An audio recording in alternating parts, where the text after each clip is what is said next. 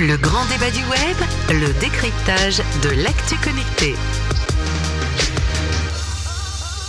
Salut tout le monde, content de vous retrouver. C'est le grand débat du web en version radio sur Radio Village Innovation. C'est également en version podcast. Alors là, le podcast, c'est absolument partout où on veut l'écouter. Et c'est une fois par semaine pour euh, écumer l'actualité connectée avec trois spécialistes, trois experts du web qui viennent sans maquillage cette fois-ci, comme c'était le cas avant dans une émission euh, plutôt télévision qu'on faisait qui portait le, le même nom. Et ils ont pour nom Sharon Sofer. Salut Sharon. Salut. C'est détendant finalement de venir comme ça dans une émission sans avoir besoin de, de se maquiller avant. Ça change un peu. Écoute, moi ça me déplaisait pas de me faire maquiller exceptionnellement. Sharon Sofer, Startup for Kids, c'est vraiment l'engagement en faveur de, des, des ados, des jeunes, des enfants pour qu'ils apprennent à coder, qu'ils apprennent à comprendre ce monde-là. hein. Ouais, qui deviennent euh, acteurs de leur futur globalement, les préparer au monde de demain. Voilà. Et il y a des événements très régulièrement. Il y en a un prochainement d'ailleurs. Ouais, 18, 19, 20 novembre à l'école 42. hein. Euh, C'est régulièrement. Il y a souvent des choses à l'école 42 que tu fais toi. Et c'est vrai qu'il y a des, des, recoupements de- d'intentions en fait entre l'école 42 et ce que tu fais toi très concrètement. De l'autre côté de, du duplex, on a Eric Dupin à Lyon. Salut Eric. Bonjour Vincent. Ça va bien? Ça va bien, ouais. Content de vous retrouver. Ouais, ben moi aussi. T'es dans un euh, lieu de coworking à Lyon. Là, t'es au milieu de, C'est ça. de plein de gens. Ça va, on te prend pas pour un animal bizarre à faire de la radio depuis ton PC là-bas? Non, j'ai prévenu mes coworkers, ça devrait bien se passer. On est pas mal ici. Et bon, les caméras euh, manquent un peu, je les cherche, mais on va faire sans. hein. Bon, Presse Citron, évidemment, ça, je sais pas si on présente encore Presse Citron aujourd'hui. Et puis une passion pour les drones qui se traduit par notamment Dronestagram, la plateforme, mais pas que, livres. Qu'est-ce qui s'est passé pour Dronestagram et pour le monde des drones pour toi depuis un petit moment là? Eh bien, écoute, euh, pour être très honnête, il s'est pas passé grand-chose parce que le marché est un petit peu balbutiant en ce moment. Et notre... oui, euh, et puis il y a beaucoup d'hésitations qui sont liées au... à l'in- à l'instabilité et à l'incertitude sur les réglementations. Donc euh, tout le monde attend un peu. Donc nous, on continue notre bonhomme de chemin. On est en train de revoir un petit peu notre stratégie sur la plateforme. On garde la plateforme, mais on développe à côté une marketplace. Mais ça, j'en avais déjà parlé. Donc là, c'est en cours. Elle devrait sortir dans les prochaines semaines et euh, sur laquelle euh, maintenant on va passer un petit peu à un mode euh, modèle économique avec la possibilité pour les, les gens qui font de la photo et de la vidéo par drone de les vendre directement sur la plateforme. Et en face de Sharon, ici dans le studio de Radio Village Innovation, on a Fred Hafner. Salut Fred. Salut Bertrand, bonjour tout le monde. Mais quelle voix On l'entend tous les matins cette voix-là sur Oui FM. Ça fait euh, quelques mois maintenant que tu officies en matinale. Donc euh, t'es l'homme qui se lève très tôt tous les matins. Exactement, ouais, c'est de 6h à 9h à l'antenne. Ouais. Ça va, tu t'éclates bien Ouais. on s'amuse bien, ouais, même s'il faut se lever tôt, comme tu dis. C'est vers 3h30, 4h. Alors Là, quand on n'a pas les caméras et qu'on est en radio, on voit tout de suite que l'homme a des yeux un petit peu boursouflés du gars qui s'est C'est très très tôt le matin. Et comment on fait cette émission C'est plus compliqué en fait. hein. Bah, c'est dur de, dur de se coucher réellement tôt, donc du coup on dort peu, mais c'est, euh, le jeu, le, le jeu en vaut la chandelle. Toi, tu es un passionné de, de nouvelles techno depuis à peu près toujours. Ça fait Oui. très longtemps qu'on se connaît dans ce domaine-là et tu as déjà des projets aussi à côté de la radio aussi. Oui, on est en train de préparer, euh, écoute, avec une, une- un très grand opérateur de télécommunications, on va dire, euh, une, euh, une série d'émissions euh, autour des nouvelles technologies, à chaque fois en invitant des gens pour débattre de, sujets importants comme la cybersécurité, l'intelligence artificielle, etc. Mais ça, je t'en parlerai peut-être une prochaine fois. D'accord, ça va être de la télé, ça. Ça, c'est de la web télé, on va dire. Ça sera diffusé sur, sur, sur les différents réseaux. Le grand débat du web, comme chaque semaine, ce sont 30 minutes, un petit peu moins maintenant qu'on a fait les présentations, pour parler de deux sujets de l'actualité connectée. On parlera aujourd'hui de la suppression provisoire du compte Twitter de Donald Trump. Ça a duré 11 minutes, mais ça fait un buzz mondial. Catastrophe. Que faut-il en penser? Catastrophe, dit Fred, et je pense que Eric Dupin pense aussi que c'est une catastrophe. Je suis pas sûr que Sharon soit du même avis. On va en parler dans un instant. Et puis, faut-il craquer pour l'iPhone X? Évidemment, et c'est euh, 1100 à 1300 euros qu'il faut sortir pour avoir ce nouvel objet d'Apple. On en parlera en deuxième partie. Que faut-il penser de la suppression provisoire du compte Twitter de Donald Trump? Le compte personnel désactivé pendant 11 minutes, donc c'était le 2 novembre dernier. Il faut que ce compte personnel compte quand même 42 millions de followers. On a appris évidemment que c'était un employé du service client de Twitter qui faisait sa dernière journée et qui a voulu faire un baroud d'honneur qui va lui coûter très très cher a priori puisqu'il risque quelques années de, de prison sur cette euh, affaire-là. En tout cas, il y a eu quelqu'un qui a pris la défense de la liberté de parole, y compris pour Trump, c'est Eric Dupin dans son billet quotidien, son billet d'humeur. Eric, tu as fait un truc très long récemment pour dire que tu penses vraiment que c'est une connerie sans nom. Euh, oui, complètement. Alors déjà, je, dis tout de suite euh, en préambule que je ne suis pas du tout un, un partisan de, de, de, de Trump, euh, ni un adversaire, peu importe, je m'en fous, je, je, me pose plutôt un observateur euh, le plus neutre possible. Et puisque je parle de neutralité, j'ai aussi tout de suite un terme qui me vient à l'esprit, un, un, terme qu'on utilise beaucoup en ce, en ce moment, c'est la neutralité du web. Et, et je pense que, que c'est une mauvaise chose que qu'on puisse comme ça, euh, sur un mouvement d'humeur et pour frimer devant ses petits copains, s'amuser à couper le compte Twitter d'une personne. Alors ça pourrait être un anonyme ou une personne très connue comme Trump, ça change rien au problème. Euh, je pense que Twitter n'est pas ni juge ni euh, policier. Il y a effectivement des, des règles d'utilisation du service. Donc soit euh, Trump a contrevenu aux règles d'utilisation et à ce moment-là il doit être mis en demeure et euh, où on, on, ferme son compte, mais ça doit être décidé de façon tout à fait officiel par les par les personnes qui dirigent Trump et par les services juridiques de Trump, euh, mais en tout cas certainement pas par un gars qui est en, plus un, stagiaire qui était là en mission et qui s'amuse à faire ça juste avant de partir de son ce moment de, quitter son poste. Je trouve ça totalement ridicule et euh, pour tous ceux qui disent que c'est génial d'avoir fait ça, que c'est un héros, j'aimerais bien leur poser la question de savoir s'ils auraient réagi de la même façon, si la même si la même personne avait fait la même chose euh, avec le compte de Barack Obama par exemple ou de d'Hillary Clinton ou d'un autre euh, d'une autre personne. Donc euh, moi ça me pose un problème, c'est que c'est le problème de l'arbitraire et l'arbitraire, euh, on sait où ça mène. Donc voilà, il y a un, stagiaire entre guillemets ou quelqu'un du, du, du service client le dernier jour en plus est taxé quand même à la possibilité oui, de couper. C'est ce que j'allais dire. c'est ce que j'allais dire, c'est que en matière de sécurité un, pour Twitter. Ouais, ça pose un problème de sécurité. Alors comme je le disais dans mon Sharon édito, et, et Fred veulent intervenir sur cette notion de sécurité sur. Oui, bah voilà, je laisse, je, je laisse intervenir.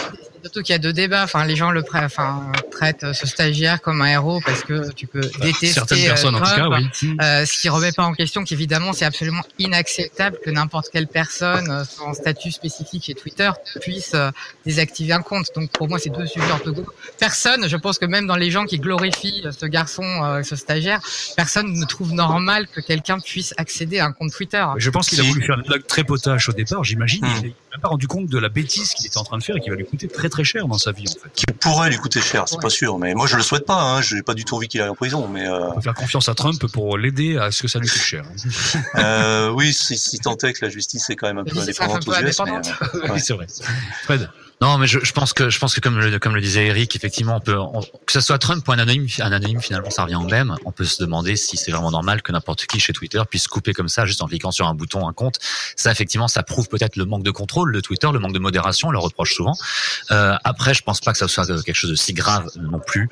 Effectivement, c'était un truc potage, sans doute euh, un peu idiot et mal foutu, mais euh, le mec a dû se faire un peu yolo, quoi. Allons-y, je me casse. Ça a été coupé en 11 minutes, tout est revenu dans l'ordre. C'est pas non plus une grosse catastrophe, euh, je pense. Puis il faut quand même rajouter, quand on parle d'éventuellement prison pour le jeune homme, que Donald, le compte de Donald Trump contredit aux règles d'utilisation et aux règles de Twitter, et que Twitter l'a officiellement reconnu en disant que le, puisque c'était le président des États-Unis, il ne couperait jamais son compte parce qu'il estimait que tout ce qu'il écrivait avait valeur d'information, mais son compte contredit euh, les règles d'utilisation de Twitter, donc ce serait difficile qu'il attaque. Il y a cet événement que... évidemment. Que... Vas-y, Eric. Euh, je, je, pense effectivement, alors moi je ne sais pas, mais effectivement je l'ai dit aussi, les, les, les, les saillies de, de, Trump doivent contrevenir assez régulièrement aux règles d'utilisation de Twitter. Oui, cela dit, voilà, mais cela dit, c'est pas le seul, et je pense que ça pose aussi un problème de, effectivement, d'équité de, de, du, du, traitement des personnalités sur sur Twitter. C'est-à-dire que si vous êtes connu et célèbre, euh, il y a peu de chances qu'on vous coupe votre compte, même si vous contrevenez aux règles. Voilà. Parce que ce phénomène-là est arrivé parce qu'il y a ce gars qui veut faire ce, ce, son petit malin pendant quelques minutes et ça n'a pas plus d'influence que ça, même si ça fait un gros buzz derrière parce que évidemment tous les médias du monde entier sont connectés 24-24 sur le Twitter perso de, de Trump pour voir quel est le dernier. Ne se reçoit absolument. Bon, moi non plus, moi non 42 plus. 42 millions de followers, aucun d'entre nous en fait partie. Non, tu suis non. euh, non. Ah non, mais sérieusement, non. C'est jamais. C'est vrai qu'on n'a pas tellement envie de se faire du mal tous les jours avec les conneries ça. Ça, c'est une Et puis les médias les relaient assez de toute manière, on y échappe. Voilà, moi je, je les connais, je les connais par cœur. Ça, ça marque un phénomène qui est assez nouveau, dont on a déjà parlé euh, ces dernières semaines, ces derniers mois, c'est le fait que les réseaux sociaux se retrouvent en porte-à-faux vis-à-vis du terrorisme, vis-à-vis d'abus euh, de temps en temps. Et on a vu euh, Facebook et d'autres couper certains comptes comme ça de façon un peu arbitraire, et ça pose le vrai problème de euh, qui est le gendarme du web à un moment précis, qui décide de couper un compte. Alors évidemment, quand il s'agit d'un compte ouvertement euh, salafiste, ouvert sur euh, sur le, le terrorisme, bon, tout le monde va être à peu près d'accord, sauf les trois salafistes qui regardent ça pour dire qu'il faut le couper. Mais qui décide Non, à un mais moment Bertrand- précis et où- jusqu'où on met la barre? Bertrand, pardon, mais c'est même pas une question d'être gendarme du web, c'est une question d'être maître chez soi. Et euh, un directeur de la publication d'un d'un magazine, par exemple, d'une radio ou n'importe quel média, est responsable de ce qui se passe dans ses pages. Par exemple, il peut refuser de, de publier telle ou telle euh, lettre ou courrier des lecteurs, ou même tel article d'un de ses journalistes de sa propre rédaction.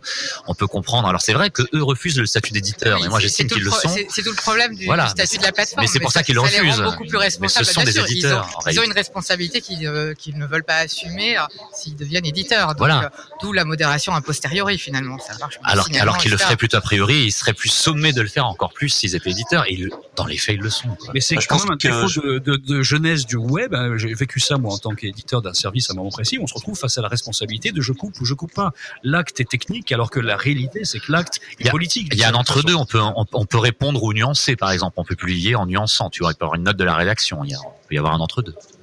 Qu'est-ce que tu dis Oui, complètement. Je suis bien d'accord avec ça. Oui, je suis d'accord avec ce que vient de dire Fred. Ça, le problème, c'est que Twitter aujourd'hui est presque déjà c'est très difficile pour pour les éditeurs de Twitter d'intervenir et de nuancer, puisque par par, par principe la, la plateforme est complètement freestyle. C'est du 140 caractères, enfin maintenant 280, mais c'est quand même difficile d'intervenir dans ces échanges. Euh, donc c'est un peu compliqué. Après, euh, effectivement, comme le dit Fred, un, un éditeur euh, et un responsable de publication est maître chez lui. Mais quand même, euh, Twitter, c'est pas une publication tout à fait comme les autres. C'est une, c'est une plateforme euh, euh, qui, qui, qui, est complètement atypique par rapport à une publication classique, et, euh, et c'est presque devenu entre guillemets un bien public. Donc, euh, c'est plus compliqué à mon avis pour les pour les éditeurs de Twitter de, de décider à quel moment ils doivent fermer un compte, à quel moment ils doivent le laisser, dans quelle mesure ils doivent le laisser, comment ils doivent le modérer, etc. Que sur euh, un, un site, je dirais comme les, comme, comme les Échos ou, ou comme Le Monde, où là, bon, on a une éditoriale et on, on s'y tient. Le contenu n'est pas généré par les utilisateurs, pour la plupart, mais par les, par les, les journalistes du site. Donc c'est un petit peu différent. Bah, la question se pose aussi sur les commentaires, hein, fi- finalement sur les sites euh, de Bien médias plus traditionnels. On a vraiment bah, des- et régulièrement d'ailleurs les fils de discussion sont coupés quand ils entre trop. Mais en ce moment, on voit euh, aux États-Unis Facebook qui se retrouve vraiment dans la tourmente, hein, qui doit se présenter devant des commissions politiques parce que on lui reproche d'avoir servi un peu la soupe à des officines russes qui, euh, sous couvert de prendre de la publicité, ont influencé finalement plus de 150 millions d'Américains qui ont été en contact avec des messages qui étaient des messages de fake news au profit notamment de, Trump. Et on, s'aperçoit quand même qu'il y a une vraie responsabilité de médias pour tous ces gens-là. Est-ce qu'à un moment précis, on ne va pas arriver à un système où finalement couper Trump est un scandale? On est bien d'accord dans l'absolu, mais laisser Trump balancer autant de fake news à 42 millions de personnes, c'est aussi la responsabilité d'un éditeur moment précis. Qu'est-ce que vous en pensez de ça? C'est- je- Où est la limite C'est-à-dire, est-ce qu'on peut laisser à un moment précis autant de mensonges? Si on considère que les Russes font des mensonges et des fake news, Trump en donne aussi tous les jours. C'est difficile dans la mesure où c'est un président euh, démocratiquement élu euh, d'un pays, en l'occurrence de la première puissance Ça mondiale. n'empêche mais pas de balancer des, des nouvelles qui sont absolument fausses, tout le monde le sait, en grande partie en tout cas. Oui, mais c'est il y a, y a aussi des services de désintox et de, de, de, de, de fact-checking dans les différents médias, euh, y compris américains, qui jour après jour démontrent ce qu'il dit. Après, à chacun là aussi de choisir le média qu'il suit. Si on s'informe qu'avec le compte de Trump, effectivement, on va être mal informé, mais euh, le choix de base est le mauvais aussi. C'est c'est une question du rôle de finalement des plateformes comme Twitter et Facebook par rapport à, à ça. Donc, euh, est-ce que eux ont vraiment le rôle de dire que ce qui est publié sur le compte de Trump est faux hein C'est-à-dire que vraiment se positionner, ne pas être On est quand même, reconnaissez-le, dans une position qui devient instable dans les réseaux sociaux, c'est-à-dire qu'à un moment précis, tiens, ça sonne. Je sais pas qui nous appelle. Eric. Ça doit être Eric qui nous appelle. Euh, à un moment précis, on est en train de dire qu'il est difficile pour un éditeur comme Facebook, par exemple, de laisser passer de la publicité qui véhicule des choses qui ne sont pas vraies. La publicité, c'est un sujet différent de- du fil d'une personne. hein. La publicité, sont payés pour avoir de la publicité. De dire à un moment qu'ils refusent d'accepter de l'argent de publicité qui sont explicitement des fake news, c'est quand même, pour le coup, leur boulot. Leur boulot hein. Moi, je Et, pense euh, que C'est un autre débat, en fait. hein. Oui. Eric. Euh, je pense que Trump, euh, en fait, euh, il y a énormément de contre-pouvoirs euh, et, de, et de, de, de sources de contre-informations qui font que tout ce que tout ce que les, les bêtises que peut dire Trump sur son compte sont largement euh, Contrecarré, tu vas dire. contrecarrées, contredites, disséquées, euh, etc. Et je, je crois pas, il n'y a, a, pas beaucoup de risques. En fait, euh, Trump c'est un petit peu une caricature et je pense que personne n'est dupe, à part peut-être quelques quelques personnes qui le suivent de façon un peu naïve, mais je crois que personne n'est dupe et le Ah, je- je suis problème, pas du tout d'accord. le problème n'est pas vraiment là. Il y a apparemment beaucoup de millions de personnes qui le suivent de façon Mais très le- très le premier degré aux États-Unis. Ils sont au premier hein. degré. Et de toute façon, on voit ce phénomène des gens qui suivent en fait que des choses qui vont dans leur sens et au final pensent que le monde est fait à cette façon. Donc, ils ne vont suivre que les médias pro-Trump au final. Et, et comme Non, mais oui, mais oui, mais oui, mais Twitter 30 surtout de en fait, Facebook, 30 on millions. soit en contact avec des idées qui sont les siennes, en fait, on n'est jamais en contact avec ceux qui disent le contraire. Oui, ça, le- le Et, et c'est pas marginal, il garde quand même une base extrêmement forte, même s'il y a des gens qui sont déçus. Donc euh, il faut, enfin, il, il faut vraiment pas se leurrer sur la place de, de Trump aux États-Unis. Et euh, il garde quand même une assise populaire. Mais c'est quoi, c'est quoi la base, la base électorale de Trump aux US C'est quoi? C'est 30 millions de personnes. C'est rien par rapport à tous, tout, tout, tout, enfin, le reste des US déjà, et puis le reste du suffit monde. le faire élire quand même. hein, mais, Quand même. Ouais. Non, mais c'est ça en fait. Le, le, le, le- Est-ce que le débat porte vraiment sur Twitter ou sur euh, qu'est-ce qu'on fait et comment on accepte la démocratie telle qu'elle est actuellement? Parce que finalement, ceux qui suivent euh, Twitter, euh, le compte Twitter Trump au premier degré sont ceux qui ont voté pour lui. On sent bien que ça coince quand même. Il y a- des petits points d'achoppement qui font qu'on peut avoir des idées générales et généreuses sur la liberté d'expression pour tout le monde, mais on voit bien que on va devoir faire avec un nouveau monde en fait dans lequel il va falloir composer la démocratie entre ce qu'on donne, ce qu'on ne donne pas, ce qu'on coupe et ce qu'on ne coupe pas. Ça va être compliqué. Je pense qu'on en reparlera dans cette émission. Au milieu de l'émission, avant de parler de l'iPhone X, vos plus un, vos moins un, en clair, vos coups de gueule ou vos euh, coups de, de cœur. En l'occurrence, c'est coups de cœur ou coups de gueule pour toi, Sharon Alors, alors, coup de cœur, je sais pas si c'est euh, si le terme. euh, c'est euh, les annonceurs qui se retirent euh, suite les annonceurs qui se retirent du site jeuxvideo.com et du Mhm. forum Ah. 1825 euh, Ouais. euh, suite au harcèlement subi par les femmes sur sur la plateforme. C'est un peu le même sujet. Hein. C'est un peu le même sujet. Et on y revient. Et Ouais. c'est l'argent qui fait réagir. Donc on revient au pub finalement sur Twitter. C'est c'est vrai que si c'est le seul moyen de faire réagir sérieusement, rapidement et efficacement, euh, voilà. En tout cas, je suis contente qu'il y ait une vraie prise de conscience et des réactions fortes. Oui, parce que est-ce que jeuxvideo.com doit ou pas laisser s'exprimer ces gens-là de façon aussi radicalement dégueulasse sur ce forum? C'est une vraie question à un moment précis. Qu'est-ce que tu en penses, Fred? Euh, on en revient au sujet précédent finalement, c'est une question de modération. Est-ce que la modéra- modération est faite et bien faite? J'en doute. En l'occurrence, le directeur de ce site et de ce groupe Webedia a promis à la ministre euh, qu'il allait doubler les effectifs de modération, mais sans préciser le nombre Ils seront, ils seront deux. D'employés. Ils seront On, deux. on Il passe sait de comment 2 à fon- 4. c'est ça, on sait comment fonctionne la communication et je pense comme Sharon qui doit passer de 2 à 4. Et si après, c'est se pose la question de la liberté d'expression. Euh, premier amendement aux États-Unis, en France, c'est plus flou. Mais- En France, non, c'est pas plus flou, c'est plus clair. c'est pas beaucoup- plus flou, c'est beaucoup plus clair. C'est-à-dire qu'en France, il n'y a pas liberté d'expression pour, euh, pour dire des choses antisémites, homophobes, racistes, etc. Non, non, il y a des règles sexistes et ça, ça restreint les règles. Il n'y a pas, y a Donc, pas de vous, sujet. on coupe. Bien sûr. Ah bah oui, là c'est la loi. Eric, on coupe le 18-25 ou pas? Alors, je vais Pas te dire, euh, je vais te faire une confidence. Je n'y ai jamais mis les pieds. J'en entends parler uniquement. euh, ah bah, Parce que- J'espère parce bien que tu n'as pas mis les pieds. voilà, parce qu'on en entend dire aujourd'hui. ça, J'ai j'ai l'impression que c'est pas très, Si, si, c'est j'y vais tous les jours. En fait, c'est c'est moi. Euh, D'ailleurs, l'espèce de compte qui me joue on voit partout, c'est moi. Et euh, non, ça me rappelle, euh, ça me rappelle euh, les, les- les mauvaises heures de Twitter, euh, donc euh, des, des- des trolls totalement anonymes euh, qui euh, Ouais. qui vomissent des insultes euh, euh, sur d'autres, qui font du harcèlement, etc. Donc euh, moi j'ai connu ça, je trouve ça absolument dégueulasse. Donc euh, si on fait euh, fermer leur bouche à ces petits cons, ça me gênera pas du tout. Oui, et puis ça fera, parce que si on peut vraiment aider de façon très concrète ces journalistes qui vivent un enfer, quoi. C'est c'est quand même l'horreur absolue. Bon, Ah je pense ouais. qu'il y a une prise de conscience qui est en train de se faire. Hmm. Plus un, moins un, euh, Fred? Moins un, désolé. Hein. Normalement, je suis un- je- je- je- j'aime tout le monde, mais là, quand même, non. C'est, on a, c'était il y a quelques semaines déjà, mais je trouve qu'on a un peu parlé euh, chez nos confrères. Emmanuel Macron a euh, inauguré début octobre, je crois, dans la région d'Amiens, le nouvel entrepôt de, de- d'Amazon. Amazon est en train de continuer à s'implanter en France. Ils vont avoir, un, je crois, un siège social ou quelque chose d'équivalent dans l'Essonne aussi bientôt. Bref, donc le président de la République euh, inaugure euh, les, les entrepôts d'Amazon, alors que euh, le géant américain du web paye toujours pas ses infos, ses impôts à sa juste valeur en France. Peu- alors qu'il y a eu encore il y a quelques semaines là aussi des nouvelles pressions de l'Union européenne.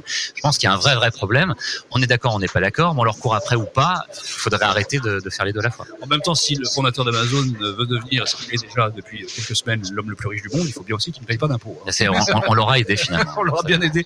Mais Qu'est-ce que tu en penses, Eric, toi, de ça Euh, Rien. J'en pense rien. non, enfin, euh, Ça te parle pas plus que ça. Non, non, non. bah, Enfin, moi, je suis. Enfin, je- voilà, je- je- tu viens de m'apprendre que, le, que Jeff Bezos était devenu l'homme le plus riche du monde. Je, je le savais parce que je crois que ça fait en plus de dépasser 70 millions de 70 milliards de dollars. Donc, il est passé devant Bill Gates. Euh, Ouais. Voilà, bon, je, suis content pour lui. Euh, après, pour le reste, non, tu vois, j'étais, je me concentrais sur euh, sur sur ta question que tu penses que je pensais que tu allais me poser sur mon plus 1 ou mon moins 1.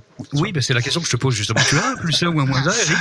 Oui, ben on en a un petit peu parlé. J'en ai déjà parlé moi aussi il y a quelques jours. Euh, c'est, euh, ça concerne une marque euh, qui est devenue une marque iconique qui s'appelle Tesla et euh, qui, au même titre que toutes les autres marques iconiques comme euh, Apple, pour ne pas les citer justement, sont devenues très imperméables à, toute critique. Et, aujourd'hui, Tesla euh, balade, un peu ses clients avec des délais à rallonge qui ne cessent de s'allonger parce que suite aux effets d'annonce et euh, aux 500 000 précommandes du modèle 3, euh, ils, ils découvrent aujourd'hui la lune, c'est-à-dire qu'ils s'aperçoivent que leur usine n'est pas prête euh, à délivrer euh, en, en temps voulu et euh, les délais de les délais de livraison s'allongent. Donc pour les clients, c'est un peu dur parce que les gens qui, qui se sont dépêchés de commander une, une voiture qui est présentée comme évidemment euh, euh, très euh, très révolutionnaire, ce qui est la réalité, euh, et qui devait sortir euh, arriver fin 2018 euh, sera enfin plutôt fin 2017 d'ailleurs, hein, sera plutôt maintenant livré fin 2018 voire 2019. Bertrand nous en parlait euh, tout à l'heure, il est très embêté d'ailleurs. Moi, je suis extrêmement embêté. J'en ai commandé Ouais. 5. Alors bon, euh, c'est vraiment, euh, Ouais, non mais tu vois, tu vas être obligé d'attendre euh, encore un peu plus. Qui d'entre vous euh, a craqué ou va craquer pour l'iPhone X?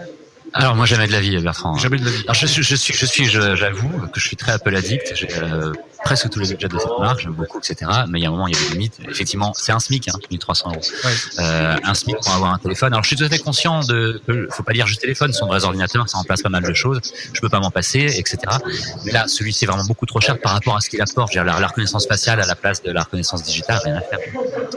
Alors, ça coûte 1300 euros et ça, ça coûte à la fabrication 357 euros précisément. à ce qu'on a appris cette semaine Ça fait quand même une petite marge sympa, même s'il faut comptabiliser évidemment les transports, euh, la distribution, des choses comme ça. Mais enfin, c'est quand même euh, quatre fois le prix euh, d'origine. Oui, et toutes ces taxes que le gouvernement irlandais leur prend en plus, tout ça, c'est pas facile. C'est vrai aussi qu'il C'est fait. vraiment un problème, c'est un. C'est ça. Ah là là là là.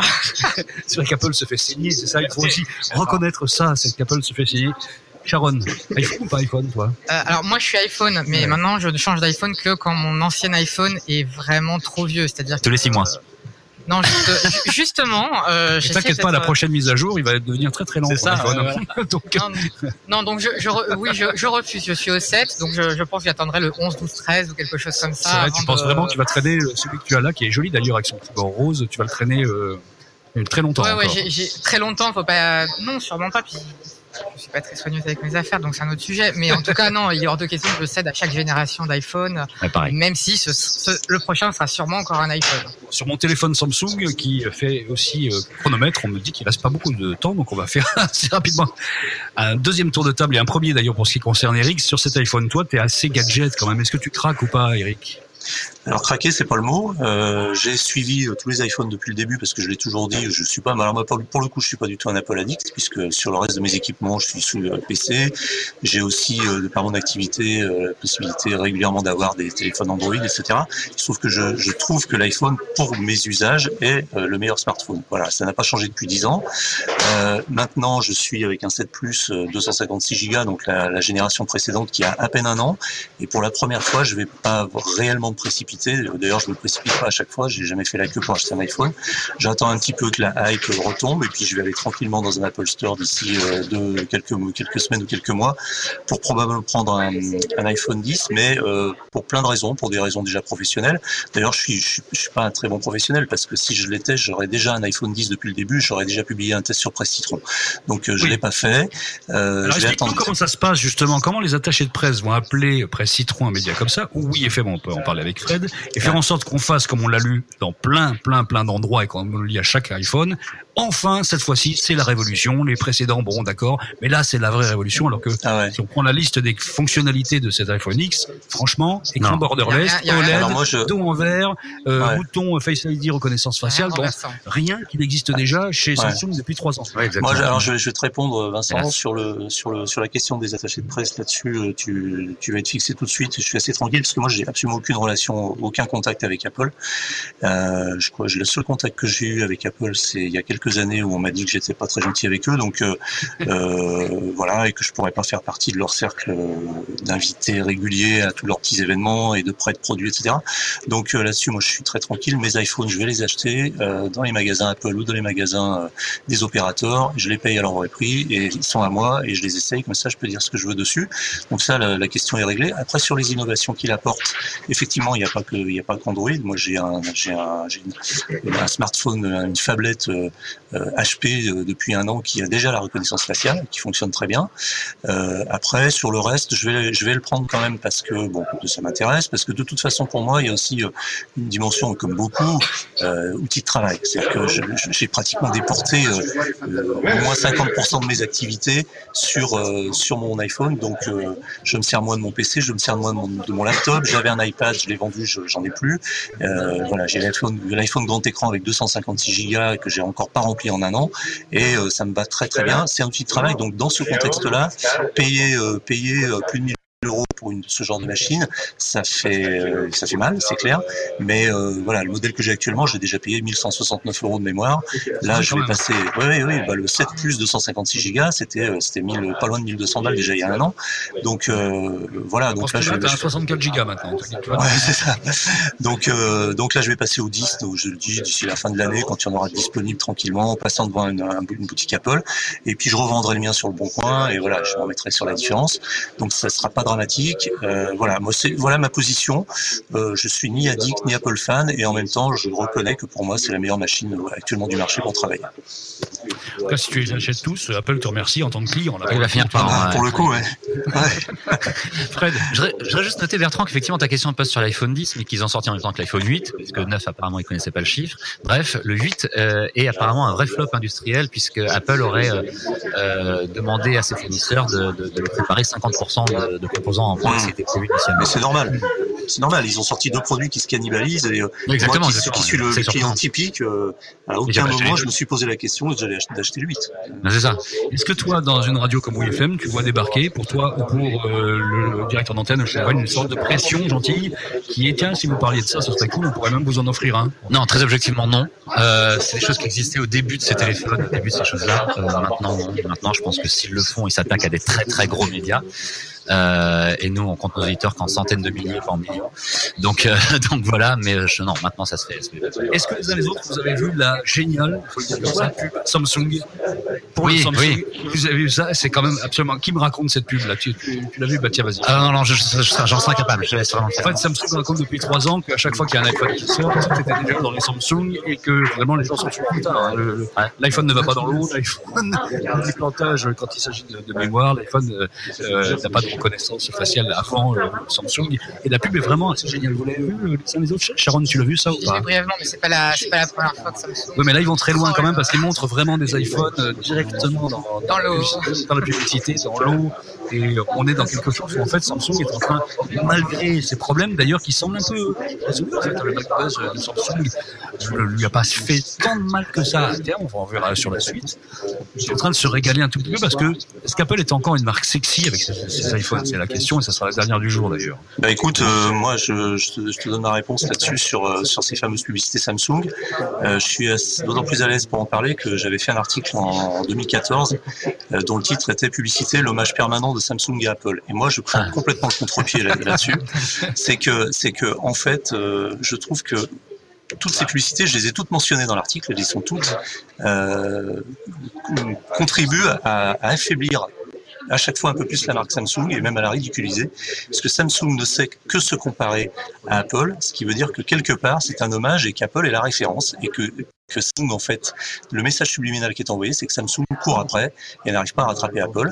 Et les histoires de l'histoire des histoires de technologie euh, qui étaient avant sur Samsung, euh, si tu regardes bien, c'est un peu bidon. La reconnaissance faciale, tu pouvais le dé déverrouiller un téléphone avec la photo de la personne, ce qui est totalement impossible avec celle de l'iPhone.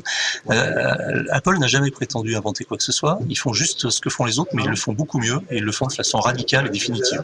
Ah, il faut reconnaître aujourd'hui.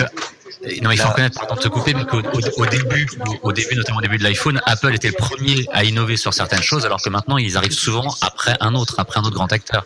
Oui, mais le- ils font, mais- oui, mais ils font, ils font, euh, c'est pareil. euh, Apple n'a pas inventé les tablettes. Pourtant, euh, pourtant, euh, ils ont, ils ont vendu des, des palanquets d'iPad parce que c'était les seuls à avoir fait une tablette qui soit utilisable. Voilà, donc euh, on peut, on peut après euh, euh, digresser sur ce qu'est la créativité, mais euh, la créativité, c'est peut-être aussi observer un marché. Et, et voilà, bah, ça exactement. là-dessus. Et, et il reste une marque emblématique et les, les jeunes continuent à adorer Apple euh, et ça garde une notoriété euh, et un prestige énorme. Bon, on revient à la question que j'avais posée au départ. Faut-il craquer pour l'iPhone X Petit sondage qui n'a aucune valeur. On est quatre. Il y en a un sur quatre qui va l'acheter, mais pas ça. tout de suite. hein, et Voilà. les autres vont s'en passer pour cette fois-ci. Sharon passe son tour, mais elle reviendra de toute façon vers Apple. Et puis toi aussi d'ailleurs, puisque de toute façon tu as un Apple Addict. J'attends le 12 ou le 13 aussi, comme Sharon. On ira ensemble l'acheter. Voilà. C'était le grand débat du web numéro 3 sur Radio Village Innovation, à suivre également ensuite en podcast avec Sharon Soffer. Merci Sharon. Merci Eric Merci Dupin beaucoup. depuis Lyon. Et merci, Merci, Bertrand. Fred Hafner. On se Merci, Bertrand. La semaine prochaine pour euh, écumer encore l'actualité connectée. Salut Le grand débat du web, le décryptage de l'actu connecté.